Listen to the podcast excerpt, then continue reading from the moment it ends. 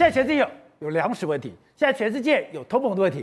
可是俄罗斯现在这个俄乌战争看起来有越演越烈，还促成这个通膨跟粮食危机。因为现在普丁打乌克兰的，专门打你的粮仓，专门偷你的粮食。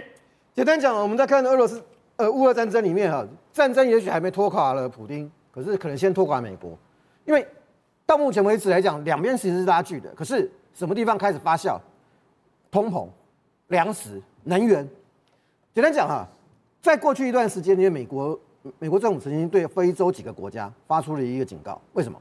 他们跟俄罗斯买粮食，一共十四个国家被点名。可是为什么要警告他呢？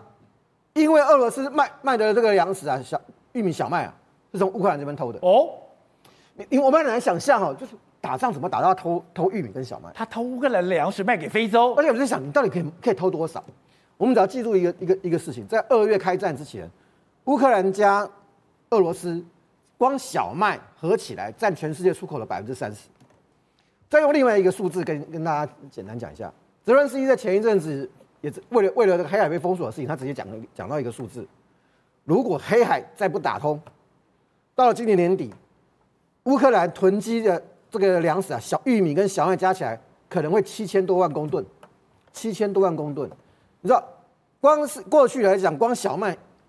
乌克兰也不过就是三千万公吨左右，今年不到两千万，两勉强到两千万公吨，结果它堆积在港口的玉米啊、小麦这些粮食加起来超过七千万的，它它它是它它有七千万堆堆积在港口出不去，那全世界呢？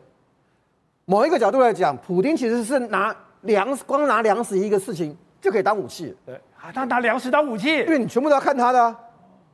他他出口最多啊，现在就有它的船可以可以走走黑海啊。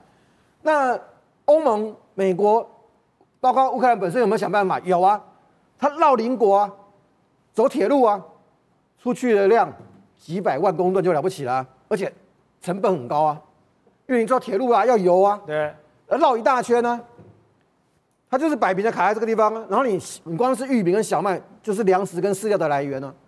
刚才前面在讲物价。你就少了一个乌克兰呢，然后乌俄俄罗斯抓在手上啊，连锁反应什么？前一阵子因为光小麦，印度政府也禁止它管制它的小麦出口啊，印度的小麦也是全世界前几名的产的小麦大国啊，你就看到大家在锁粮食，然后乌克兰的问题处处理不了，黑海的问题处理不了，下面有水雷，那普丁打这一仗不是只有这样子啊，他不是只有抢粮抢那个啊，他还抢他的工业设备啊，你你怎么想象说？俄罗斯的工业设备会有比乌克兰差吗？为什么要抢呢？去抢东西，就不让你有生产的能力啊，就直接抢，就抢走啊。所以抢粮、抢抢装备。前一阵子，你现在看到那个画面，这是乌克兰的小麦田哈。最好笑的是发生什么事情，你知道吗？抢不走，对不对？投了嘛，燃烧弹把你烧。焦土政策，我跟你讲，燃烧弹那时候我们是看越战越战列入的时候。这是俄罗斯烧的，对，不，这是乌克兰在救火，他被他被他们他们被他，啊就是、被他放火，就是俄罗斯把他的小麦田给烧掉，我赶快救回来。他放火，他对啊，你知道这还是这个还是小规模的，这个不是大规模的。如果他其实还有一个一个一个一个一个是怎么样？俄罗斯丢的是什么？是燃烧弹，燃烧弹那个瞬间温度是三千度，那个是完全无法无法被扑灭的，因为它的铝热剂下去之后，大面积整个烧掉。